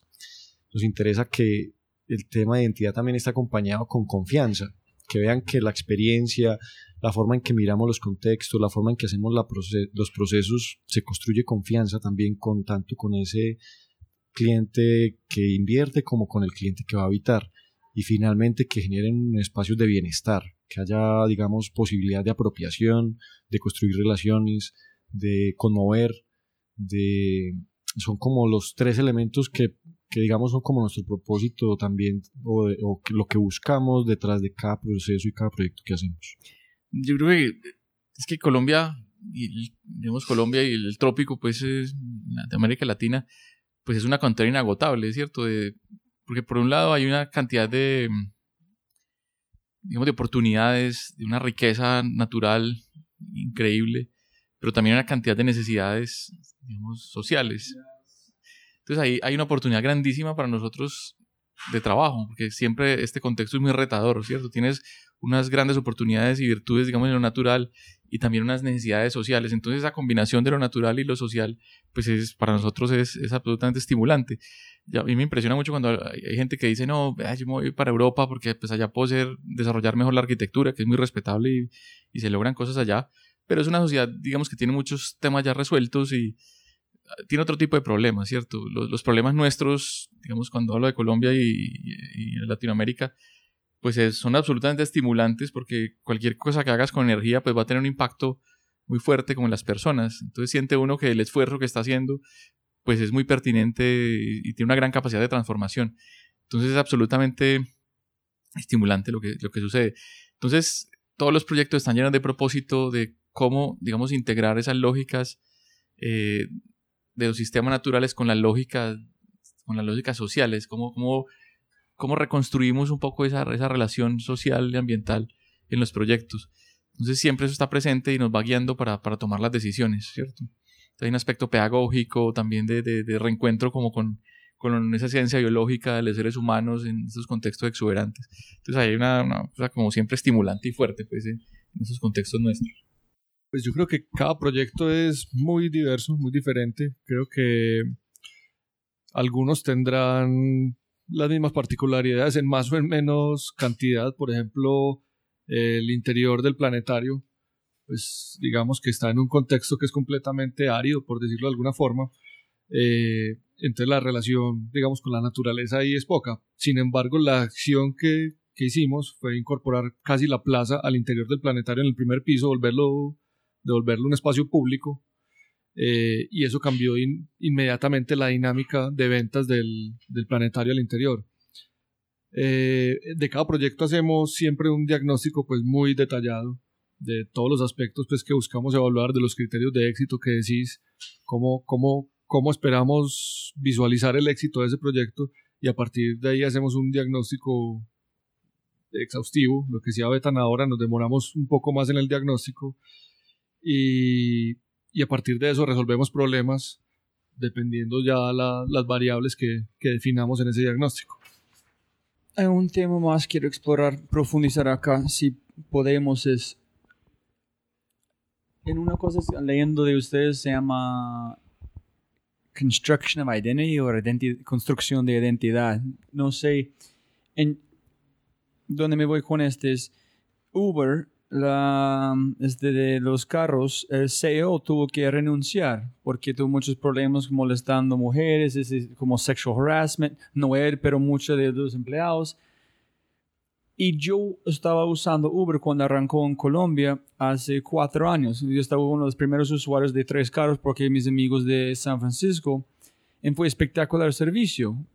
En este momento es terrible, igual del CEO. Y yo aprendí que los valores de la más grande no es importante cuánta gente pasan y filtran a través de todos los empleados, de todos los trabajadores. Entonces, ustedes han visto que sus valores, no sé, es un poquito extensialismo, pero ustedes sus valores han están dispersando dentro de sus proyectos como Monpox, como este Plaza, enseñanzas que este que ustedes siempre hablan, social, mejorando la vida de la gente, que es pegante es allá con la gente y ¿qué define un espacio? Un espacio tiene su propia cultura, la cultura es basada en el espacio, es basada en una ciudad. ¿Qué define una cultura de un espacio? ¿Es diferente de otro espacio? ¿En la cultura es igual de la ciudad? ¿O cómo? No sé si puede contestarlo. Yo sé, es un poquito, una conversación de tres horas allá, pero... Pues hay, hay como dos temas que planteas. Uno como una cultura organizacional como dentro de Opus y el otro ya es como la cultura ya que se genera en los proyectos, ¿cierto? Eh, digamos, uno de nuestros asesores, Mateo Betancourt, decía que para cambiar la cultura de una organización hay que afectar el 1% de la organización, que son los jefes, los directivos, porque eso, digamos, cae como en cascada. Yo creo que aquí hemos sido muy conscientes de eso y parte de los valores que nos permitieron iniciar y arrancar son los que tratamos de consolidar y de expandir con el equipo y, y cada vez que hacemos una revisión también de Opus es revisar nuestra cultura y que debemos también como, como de ajustar de esa cultura para tanto nosotros como el equipo eh, perseguirlo porque es lo que le da soporte, digamos, a, a los objetivos que tenemos. Y por otro lado, como decía ahorita Betan y Manuel, pues el tema ya relacionado a cómo fortalecer los valores culturales en los proyectos va muy, va muy de la mano a, escuchar, a observar, a dialogar con las personas para poder, digamos, reforzar eh, los elementos que son, digamos, como auténticos o que generan identidad dentro de los diversos territorios. Entonces nosotros hemos tenido posibilidad de trabajar en diferentes zonas en Colombia y en Latinoamérica y ha sido principalmente esa posibilidad de ser observadores, de hacer como esa lectura de contexto, de poder tener diálogo, digamos, lo que ha permitido que, como decía ahorita Betan, los proyectos parezcan construidos o realizados por gente local. Y yo creo que, yo creo que sí se los valores de, Opus, digamos, los intereses y las búsquedas, yo creo que sí se han reflejado en algunos de los proyectos. Cada vez somos más conscientes de eso y, cada vez lo hacemos, digamos, de manera más, más contundente, ¿cierto? Por ejemplo, una tía, una casa pequeña que, hicimos para una, una, tía, una vez me dijo algo muy bonito y me dijo, yo nunca me he dado cuenta que esa montaña era tan bonita, pero desde que esta ventana miras allá y me puedo sentar a mirar, me ha, me ha, gustado más, ¿cierto? Entonces, o esta persona que te contaba ahora en MOA que, que, no, prefirió no trabajar sino sentarse en un obrero, pues porque decía, este lugar está bueno, es para sentarse a mirar. Entonces, yo creo que si hemos inducido algunas relaciones entre las personas, si hemos eh, enmarcado valores de los lugares, hemos eh, conformado lugares para que la gente se encuentre. Entonces, esos valores como de la democracia, de reencontrarse con la, de la esencia biológica, como valorar como el, el paisaje exuberante que tenemos, lo hemos logrado en alguna medida en los proyectos y creo que cada vez más vamos siendo más conscientes de cómo hacerlo y cómo, digamos, permitir que eso suceda en los proyectos. Entonces creo que sí, los valores de Opus sí están siendo, los proyectos son permeados por los valores de Opus. Y viceversa, ¿cierto? Creo que Opus se ha permeado mucho de todos los lugares que ha conocido y eso le ha permitido tomar decisiones nuevas, nuevos cursos. Lo que aprendimos en Centro Histórico de Barranquilla con respecto al agua después se ve también reflejado en Monpox cómo nos, cómo nos aproximamos al agua.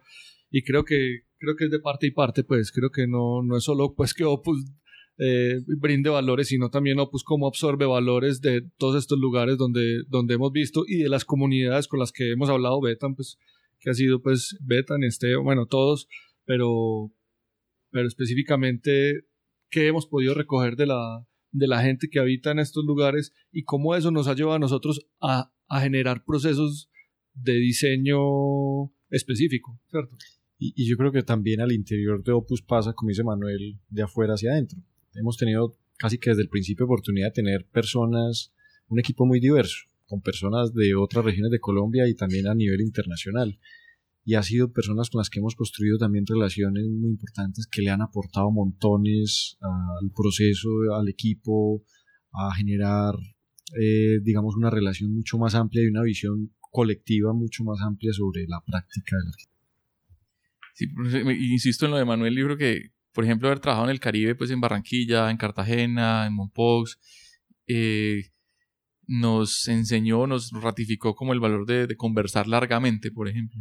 ¿sabes? Conversaciones intensas, largas, acaloradas, con un roncito, con whisky, lo que sea, pero, pero esa, esa conversación como, como forma de entender al otro y de conocerse uno mismo ha sido una lección bellísima que nos ha servido para, para fortalecer esa metodología de diseño, que es conversar, ¿cierto? La conversación como insumo de diseño. La última pregunta antes de llegar a los últimos es, si yo puedo ver en tiempo, yo no pienso que voy a estudiar arquitectura. Yo, si yo quiero estudiarlo, voy a venir a la oficina de Opus, voy a golpear la puerta y voy a decir, mira, aquí es la cantidad de plata que yo voy a gastar en la universidad. Dame seis meses, yo a pagarte trabajar con ustedes. Enséñeme. Basura, hacer café, cualquier cosa, enséñeme. En, en seis meses o como cualquier tiempo voy a aprender un montón. Voy a decir, listo, este me gusta, pero no me gusta esta empresa. Voy a ir, golpear la puerta. Voy a construir mi propia maestría pagando gente como, es más como el estilo viejo, ¿no? The apprenticeship si, ¿Qué consejos tienen para los estudiantes o la gente que están estudiando arquitectura? Si ustedes pueden volver en tiempo, ¿van a hacer la misma cosa? ¿Van a hacer lo diferente? ¿Qué valor ustedes opinan que la universidad tiene? ¿Van a hacer una mezcla de las dos? ¿Van a ser igual?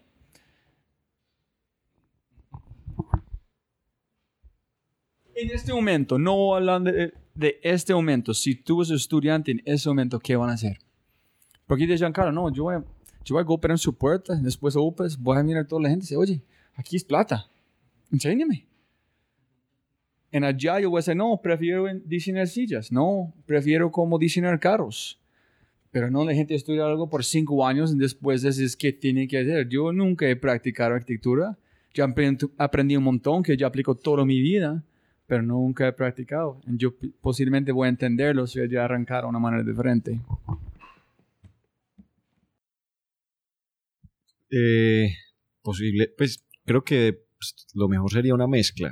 Nosotros, digamos, nosotros consideramos que la academia genera una posibilidad de construir métodos y da posibilidad de tener diferentes visiones. Entonces, en la academia yo creo que hay unos valores importantes en tener como una visión general sobre diferentes aspectos y la posibilidad de construir metodologías.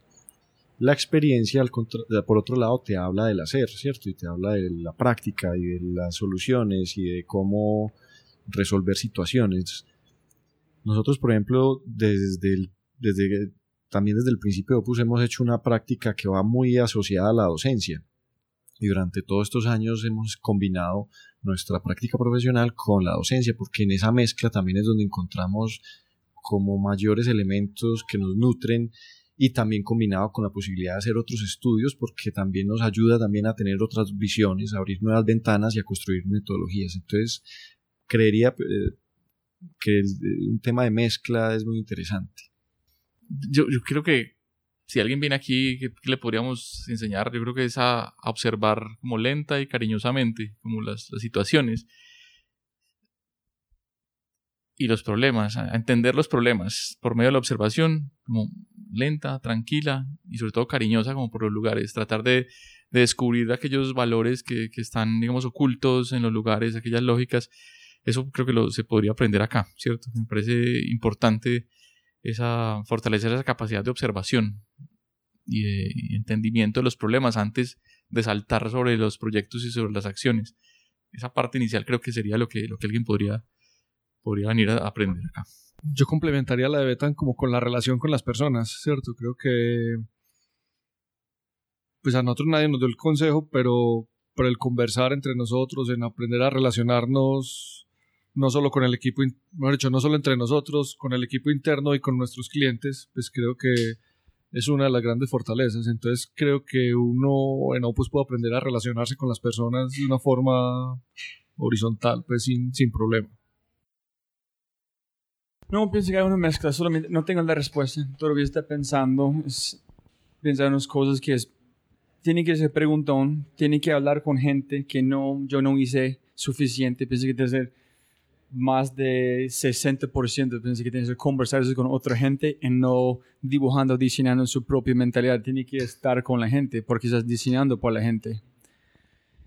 Y listo, llegando a las últimas preguntas, ustedes pueden contestar como quieran. ¿Qué es creatividad para ustedes? Ay, y yo quiero hablar con vos sobre Aikido.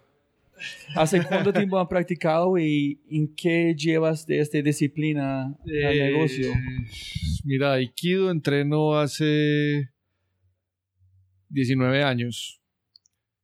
Eh, empecé en Aikido justo en un momento académicamente muy difícil. Eh, tuve que salir de la universidad por un tiempo y en ese momento entré a la práctica de Aikido. Eh, lo practico regularmente. Eh, soy cinturón negro, primer Dan. Voy a presentar el segundo Dan cuando pueda. Eh, ¿Y qué aplico acá? Pues yo creo que lo que nosotros buscamos en todo contexto y lo que decíamos es una especie de armonizar, lo que decía Betan ahorita, armonizar lo social con lo ambiental. Y Aikido justamente es como el camino de la armonización de la energía, es lo que traduce Aikido. Eh, yo creo que me ayuda a entender desde otros lados cómo armonizar o cómo desviar energías para buscar armonizar. Entonces, o absorber sin, sin que me afecte, por ejemplo. Entonces, eh, no sé si lo he logrado y creo que no, pues que el objetivo estará ahí por siempre, eh, pero, pero finalmente sí creo que ha sido un complemento valioso, pues, por lo menos en lo personal, ¿cierto? Es muy lindo para pensar arquitectura como que ustedes hacen en ese sentido. Es tomar la energía de la, la gente, absorber que quieren como esquivar uno, mover el otro, como el río, ¿no? Es tomarlo, si es muy fuerte, no va con la energía. Si no es tanto moverlo acá, o entra otra vez. Está muy lindo pensar Por, como este. por ejemplo, pues no digo que se deba al Aikido, pero por ejemplo en Mompox hubo un momento también muy fuerte donde posiblemente nos pudimos haber quedado ahí enganchados, pero digamos que tuvimos la fortaleza para, para moverlo, aprender y seguir fluyendo con el, con el proyecto. Eh, no digo que, que haya sido yo o que haya sido el Aikido, pero finalmente esas cosas se ven en mi vida y, y- y se van dando, pues, o sea, creo que por ahí es el camino. Entonces lo relaciono, relaciono situaciones con lo que puede pasar en Aikido, ¿cierto? La razón para la pregunta es que Julián Okino de Tehatsuan es, fue jugador profesional de fútbol por un ratico antes de ser lesionado. Dije que todo lo que hacen con sus disciplinas, su, su enfoque es basado en este que aprendí como con fútbol. Despertar más tenta- temprano, practicar todo, todo el tiempo, como comer bien, dormir bien, en toda esta disciplina, un enlace, enfoque con su negocio, porque no hay otra razón, será mejor o nada. Entonces, con Aikido es otra disciplina muy diferente, entonces es muy lindo que dijiste. Y, yo con lo que dice Manuel estoy muy de acuerdo también porque ahora que preguntabas como qué es creatividad, yo creo que yo pienso que es como algo como, como salir de los problemas con elegancia, ¿cierto? como eso. Y entonces, claro, yo, algún, yo fracasé pues, en el Aikido, Manuel me invitó varias veces, pero un poco es recibir la energía del contrario y conducirla, ¿cierto? Que fue lo que hicimos realmente en, en Mompox, que tuvimos un, un problema grandísimo porque pues, eh, la gente al principio sintió que no estaba siendo incluida, salimos en todos los medios de comunicación en semana, en el tiempo, el espectador pues hablando como que nosotros éramos más o menos unos criminales del patrimonio. Entonces, en vez de sentarnos a llorar, y eh, dijimos, bueno, pues vamos a, a, a, darle la vuelta a esta situación. Como, y como en el Ministerio de Cultura logramos eh, parar el proceso y hacer un, un proceso más de, de, de, de, una construcción colectiva del proyecto. Entonces salimos a una situación muy difícil, pero tomamos esa energía y salimos fortalecidos. Antifrágil. antifragilidad, ¿cierto? Salimos fortalecidos y por eso fue que incorporamos a, a, a digamos, esta, esta componente social de, dentro de la empresa. Entonces, esa lección aprendida transformó nuestra forma de hacer arquitectura. Esa situación difícil transformó nuestra forma de hacer arquitectura. Entonces, salimos de un problema con elegancia, en ese, en ese caso. Hay otro concepto que también creo que es muy bonito del Aikido y es la constancia. ¿Cierto? Eso es una práctica como constante donde se va refinando cada vez más los movimientos. Entonces la constancia también es algo que yo creo que, que es algo que saber que el camino en el que uno tiene camina y es coherente y esos valores y esos elementos van como constantemente en la relación con el equipo y con los diferentes actores. Esa constancia también me parece que es uno de, un valor también muy interesante que hemos también como tratado aquí de, de no perder, de saber cómo los tiempos tanto del estudio como de los proyectos dependen mucho de la constancia en que estamos en ellos. Por ejemplo, una vez, que, el tema de tiempos, una vez yo le preguntaba a un maestro eh, que lleva 40 años entrenando Aikido, yo le dije, bueno, ¿usted cuándo entendió, usted cuándo supo que sabía Aikido? Y él me dijo, no, es que yo todavía no sé Aikido. También me pareció un poco arrogante, pues porque es un tipo que era un séptimo dan. Pero ahora entiendo. 15 años después entendí, porque es que finalmente el horizonte se va volviendo más lejano cada vez. Es como si nadaras a la rayita del mar, ¿cierto? Siempre lo vas a ver más distante. Y yo creo que nosotros en Opus tenemos eso. Nosotros no, no damos por sentado, claro, nos ganamos la Bienal el año pasado, una alegría, todo esto, pero listo, está ahí. Pero no, no hemos llegado a ningún lado todavía, no, no, no hemos llegado a la meta. Para nosotros siempre, siempre la meta está un poco más lejos con esta constancia que dice Carlos David. Siempre nos estamos poniendo el tope un poco más allá montando en que dijiste sobre este, constancia, este, hay un libro que se llama El, el arte de aprendizaje, es un hombre se llama Josh Waitzkins, que es un, es el Searching for Bobby Fischer, es el película de ajedrez de este niño, este es el película es basado en él. Él es un, un, como ganador mundial de ajedrez, pero también de Qigong, de push hands. En, el, en este hablando que es es muy similar a quien dijo Bruce Lee, que es, no, tengo miedo de personas que saben como mil maneras diferentes para un kick. Yo estoy preocupado del hombre que han practicado la misma kick mil veces. Es, en un detalle tan pequeño que solamente para aprender después de hacer este movimiento mil, dos, tres, cuatro, cinco mil veces que van a entender, ah, es allá, la esencia es en este detalle tan sencillo. Me, es, que es similar en arquitectura, es hacer lo mismo cuando ay, es, fue allá, todo el tiempo fue en mi bolsillo, solamente fue invisible antes de ser mil, tres mil, cuatro mil veces. Yo creo que lo que antes teníamos como intenciones y ahora son premisas y después han sido obsesiones y después han sido obsesiones, creo que son ese pequeño movimiento que, que, que haces el símil con el aikido. Creo que en el aikido uno cada vez que va creciendo va cerrando el círculo. O sea, antes se mueve mucho más, después se mueve muy poquito y un maestro te tumba con un dedo.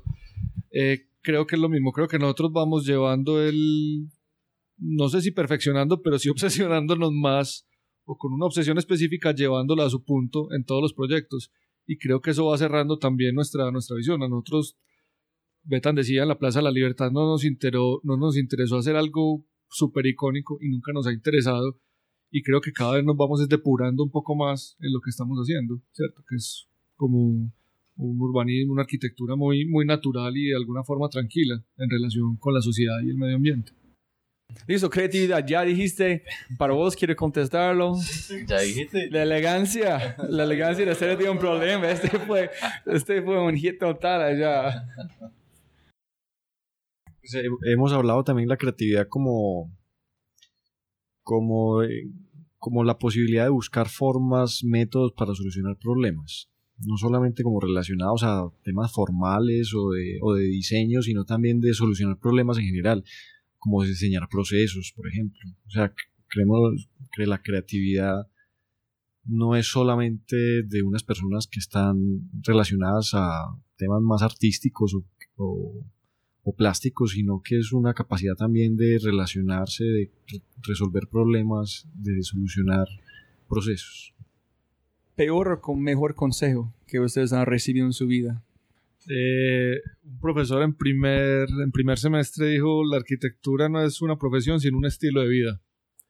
Y creo que el hombre me cambió a mí en ese momento, pues yo me imaginaba otra cosa y, y, y finalmente creo que se ha vuelto en esto, pues creo que si, si es un pensamiento permanente, hay veces puede agotar, pero tal, tal vez debe ser como lo asume uno eh, pero creo que sí hemos decidido un estilo de vida que, que, nos ha guiado, pues finalmente. Entonces, no fue un consejo, él lo dijo, él dijo el arquitecto, pues eh, no, sí fue un consejo, él dijo, el que no sienta la arquitectura como un estilo de vida, sálgase de acá, ¿cierto?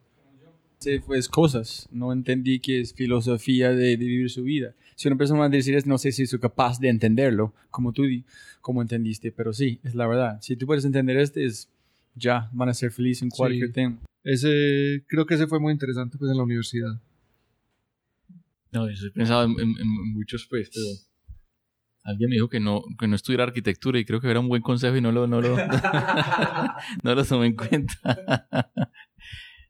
No, yo creo que a mí algo que me pareció pues muy, muy bonito pues en, estaba en el Parque Tayrona y un, un indígena pues presentó una conferencia sobre él se volvió un cineasta, era un indígena que hacía cine, ¿cierto? Entonces, yo al final le pregunté, pues bueno, ¿y por qué un indígena hace cine? ¿Cuál es la, razón para hacerlo? Entonces él decía como, es que nuestra cultura, no, cuando alguien nos ofende, primero revisamos qué parte, digamos, del problema fue generado por, por mí mismo y no porque la otra persona me está ofendiendo, ¿cierto?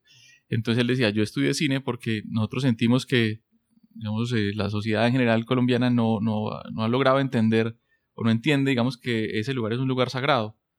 Entonces, seguramente no es solamente culpa de ellos, sino también culpa nuestra porque no hemos sido capaces de hacerles entender o explicarles con claridad por qué ese lugar es sagrado. Entonces, él estudió cine para poderse comunicar con el lenguaje de las imágenes, que es lo que entendemos nosotros, esta sociedad pues, occidental, em, para poderse comunicar con mayor claridad. Entonces creo que esa, esa lógica de, de cuando hay un conflicto, una situación conflictiva, primero revisar qué parte de ese conflicto lo estoy ocasionando yo. Entonces eso, eso me parece que lo, saca a uno de muchos problemas, ¿cierto? Que no, no, no es reaccionario como reactivo a, a, tratar de entender por qué el otro me está ofendiendo, sino qué parte, qué parte de la de responsabilidad tengo yo y para solucionar y, y salir adelante pues, de, de esas situaciones. Pero ese es demasiado duro. Ese es un hábito que tiene que construir, porque el momento que tú empiezas a buscar adentro de uno mismo, Muy es- complicado. Es, quieres salir de una, Sí, porque sí, sí. se asusta si no lo haces con, con frecuencia, ¿no? Es- Sí, es, una- es un buen consejo que no he podido llevar muy bien a la práctica, pero, pero que creo que es una, una, una búsqueda interesante también, ¿cierto? Y eso me da, creo que eso le da a uno la posibilidad de, de- de tratar de entender mejor los problemas de manera más compleja, ¿cierto? Y posible cuando estás tomando este roncito, ese conversar con la gente, ellos están haciendo lo mismo, pero de una manera como vomitando sus sentimientos a ustedes. No en menos de ellos tienen que recibir, ustedes están recibiendo estas como emociones que ellos tienen, ¿no? Como terapia por la gente en construir un espacio, un artefacto que es la solución para terapia por la gente que tiene este problema. Yo, de, digamos, eh, la- una un consejo, una experiencia, dos experiencias negativa y positiva, pero que van como en la misma línea. Recién ganado Plaza de la Libertad, alguien me decía que es una persona pues, cercana, me decía que muy bueno que se hubiera ganado Plaza de la Libertad para que ya empezara a hacer un posicionamiento de usted como arquitecto, ¿cierto? Poco eso, eh, era como el, no un, mal consejo, pero un consejo que iba por otro lado, pues que entender la arquitectura como una arquitectura de una persona, de un autor y, una práctica individualista. Pero ta- también por el otro lado está una buena experiencia, buen consejo, y es que en estos días estuvimos en unos talleres donde cocinaban muy, muy rico. Y comimos varias veces y yo en un momento llegué y voy a preguntar quién es el chef. Entonces le pregunté a la señora y ahí estaba como cuatro o cinco personas en la cocina y le pregunté eh, quién es el chef aquí porque quería como preguntarle y saludarlo. Y la señora me responde no aquí todos somos chefs. Y, y me alegró mucho porque finalmente es como también lo que nosotros eh, eh, estábamos buscando cierto no no hacer una arquitectura de autor sino más de un, un equipo donde finalmente es un trabajo co-creativo y, y participativo y creo que esas dos experiencias van como en esa línea. ¿Quién se hace sentirse un poquito asustado porque los hace? Pues a mí, para mí, Antanas Mocus. Antanas Mocus. eh, Tienes post en Twitter de él. Sí, sí, sí, sí. Porque. Porque me parece que es una persona que ve el mundo de otra manera que no, no entendemos. Yo cuando estaba chiquito pensé que la gente que tenía ojos claros, verdes, azules, veía todo verde o azul, ¿cierto? Pensé que veían las cosas diferentes. Y yo siento que ese señor ve las cosas de otra manera. Entonces, varias veces me lo he encontrado, nunca he podido hablar con él personalmente, pero una vez lo encontré simplemente como que le di un abrazo porque me parece que tiene una claridad que me parece súper difícil como de, de- de alcanzar y, y entender, ¿cierto? Entonces, es una persona que me inspira, pues, y, y me, me, me, me- inquieta, me, genera preguntas, dudas. Me gustaría ver como a través de sus ojos en algún momento, a ver cómo es que ve el mundo, que debe ser muy raro, pues. Debe ver de otro color ese señor, no sé. Es una persona que me, llena de, de- Pero posiblemente tiene razón. Que porque el color te siente algo diferente porque tiene una frecuencia diferente. Posiblemente, hay un- no sé, hay un estudio de las personas que tienen colores diferentes, este filtro de luz cambian cómo te sienten después de esta frecuencia. Ven cosas diferentes. Posiblemente gente con este color, con ese tipo de luz, son muy similares. No sé, posiblemente hay un... La pregunta es muy difícil porque es como la persona que te, que te asusta. Eh, yo, sí, sí. Eh, por ejemplo, a mí me encantaría conocer a Culjas, pero no sabría qué preguntarle, porque tiene tantísima información adentro, tan política, tan social digamos tan poco de lo, de lo arquitectónico y más de lo, social que me, sería muy difícil preguntarle algo, ¿cierto? E- e- ese sería como un personaje que yo diría como que, tipo tan extraño, yo cómo abordo a este, a este tipo, no, no sabría cómo, cómo hacerlo. Eh, y me inquieta mucho eso. Pues digamos que en el campo de la profesión nuestra hemos tenido unos mentores también muy importantes que nos han apoyado mucho como en construir las bases también y, y que además son personas que consideramos que son muy activas. Entonces, por ejemplo, Alejandro Echeverri es una persona que, que es una que a partir de sus experiencias y su posibilidad de compartir conocimiento en diferentes fases de nuestra práctica y de nuestra carrera nos ha acompañado. También está Gloria Ponte, eh, que desde su mirada la, como de integrar el, el, discurso y la, la, teoría de paisaje en Colombia y cómo el paisaje se vuelve pues una disciplina integradora, dinámica, de articulación de, de, diferentes sistemas también se vuelve muy importante. Y ya sobre esos temas pues aparecen autores que, que también van marcando un poco la mirada y, y aparecen otras personas con una visión también sobre la sociedad y sobre la política y las acciones colectivas que también creo que son como de constante observación. Eh, temas, pues personajes como Barack Obama o personas así, pues son personas que me gustaría mucho también conocer porque son personas que construyen una visión y tienen capacidad de transformar culturalmente sociedades y creo que eso también me genera mucha admiración. ¿Qué es éxito para ustedes?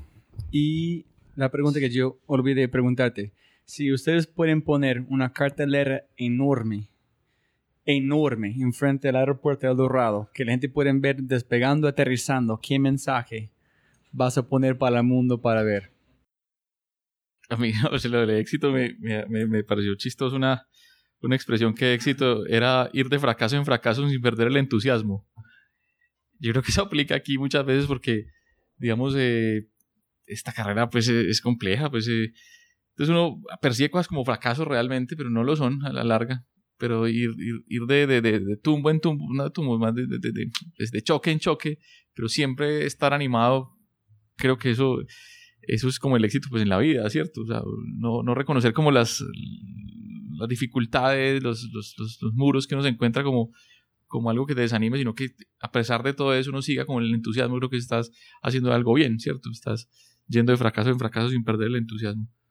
Eh, el criterio de éxito, pues el de los proyectos, pues yo creo que es más, más, más evidente el que hablábamos ahora. Para mí sería como es lo que hablamos ahora de las distintas búsquedas en la arquitectura, en el aikido y en todo esto, pues creo que es algo en términos de armonía, ¿cierto? De, aunque seguramente va a ser un, imposible, un intangible, creo que lograr la armonía sería un principio de éxito, donde los factores externos tal vez no te afecten tanto o, o puedas estar feliz frente a ellos que dices es muy importante, no es balance no existe en mi mente, no hay una cosa como balance, pero hay armonía, que es muy diferente.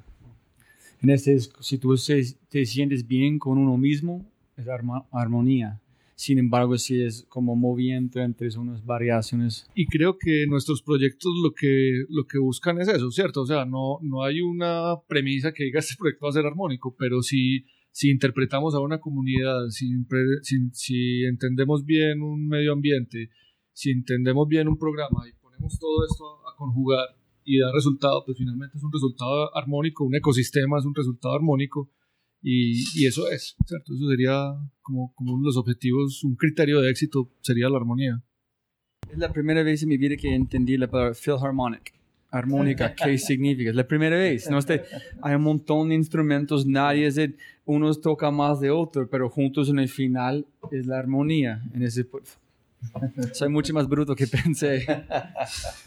Listo, la mensaje que quieres poner en la cartelera y si quieres. Y, lo, y la última pregunta es si ustedes, me encantaría si puedes dar un consejo a, a estudiantes o arquitectos escuchando que le gustaría, si usted como este que es un hábito, es un estilo de vida. Si puedes tener un consejo cuando eres joven, ¿qué consejo van a regalar a la gente que, oye, por qué pena que yo no tenía este consejo cuando era más joven o como cuando estoy estudiando? Si puedes contar cualquier, si no quiere contestar, está bien también. Mm, del éxito, creo que va muy relacionado pues como una capacidad de constante aprendizaje. Eh, y, si, y si es colectivo, mejor con respecto a la frase del aeropuerto. De aprendizaje, como éxito es aprendizaje constante mm. y colectivo mejor. Sí. Yo creo que por ese lado y, también creo que eso sería pues como un poco la como un mensaje también para los estudiantes y para la para las personas como interesadas pues como en avanzar como en estos temas y en esta práctica y es una digamos que es un mensaje que surge también de una conclusión colectiva, pues yo creo. Una vez estas cosas que ponen en internet, no sé, alguien ponía como, si estás esperando una señal, esta es. Una cosa así. yo, yo, yo fui como en el avión y voy viendo para abajo, no sé qué, si encuentro un letrero de esos, pues maravilloso. Pues, habría que quitarlo rápidamente pues, porque entonces ya la señal, pero me, encantaría eso, como impulsar a la gente como a que actúe, como que adelante, anímese, pues una cosa de esas. Me gustaría ver un letrero de esos. Hay otra que dice como que un viaje largo empieza con el primer paso, que va muy conectado a lo que dice Beto. Pues yo creo que dice también, eh, nosotros también decidimos hacer cosas que creíamos que no, pues nos atrevimos, fuimos muy atrevidos también a hacer cosas y, ese, y eso va relacionado a dar el primer paso. Y creo que ya después de dar ese primer paso, poco a poco va cogiendo una inercia y va cogiendo más, más, más fuerza y más velocidad también para continuar el viaje. Yo creo que, que yo antes no sabía, no estaba tan convencido de la capacidad de transformación que tiene el espacio y, lo que, la profesión que nosotros eh, hacemos, pues yo no estaba convencido de eso. Yo entré más por un tema formal, más por un tema más, más cercano al arte que a la ingeniería y creo que en el camino con estos dos ilustres fue que, que, entendí más el proceso y la capacidad de transformación que tenemos. Entonces el, el mensaje sería creer en eso, en la capacidad de transformación que, que tiene el poder hacer proyectos buenos. ¿Cierto? Eso, eso definitivamente transforma un hábito y transforma una sociedad. Y, y creo que tenemos ese poder en la mano. ¿Qué pasaría si cuando arrancas con arquitectura, la primera cosa es, dicen a la gente, oye, no tiene ninguna idea de capacidad de mejorar la vida de gente que ustedes tienen su, you que esta fue la primera conversación que la gente tiene, es mucho más como un sociólogo, antropólogo, menos de cualquier cosa de arte, de diseño, ese, no, es, es la gente, ser humano, conexiones, hacer con el colectivo, transformar, ese es que ustedes tienen este poder. Me imagino que la gente van a de este momento, la primera chispa, van a otras cosas que ustedes quieren como decir a la gente o hablar antes de terminamos? ¿Por ya? No. voy, a, voy a tomar este y voy a salir con elegancia. Entonces, como empezamos, eh, siempre puede ganar más plata, pero no más tiempo. Entonces, muchísimas, muchísimas gracias a ustedes tres. Fue alucinante, de verdad. Muchas gracias. muchas gracias, Rob.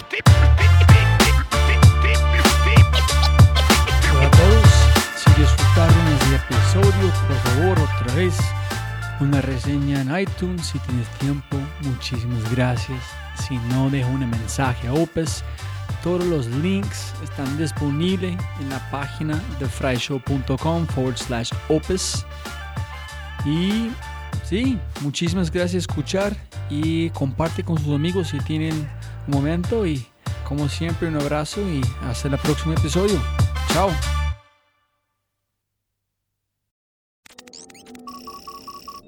Como siempre, siempre puedes ganar más plata, pero no más tiempo. Muchas gracias por escuchar. Antes de terminar, unas cosas importantes para preguntar y mencionar. Número uno, deja una calificación en Spotify. Ya, ya, déjala. Literalmente toma segundos y como yo mencioné, el impacto es enorme. Además, estarás garantizado de sentirte increíble el resto del día. También estamos produciendo todo el contenido en YouTube. El canal es espectacular. Tengo mi newsletter Conejo Blanco, las notas del podcast y los enlaces, las transcripciones. Nuestro otro podcast, Matamos Preguntas, escúchalo. Y más se puede encontrar en thefryshow.com. Y si quieres enviarme un mensaje o patrocinar el podcast, puedes enviarme un mensaje usando cualquiera de mis redes sociales con mi nombre a Robbie J. Fry. Gracias, abrazo grande y sigue escuchando.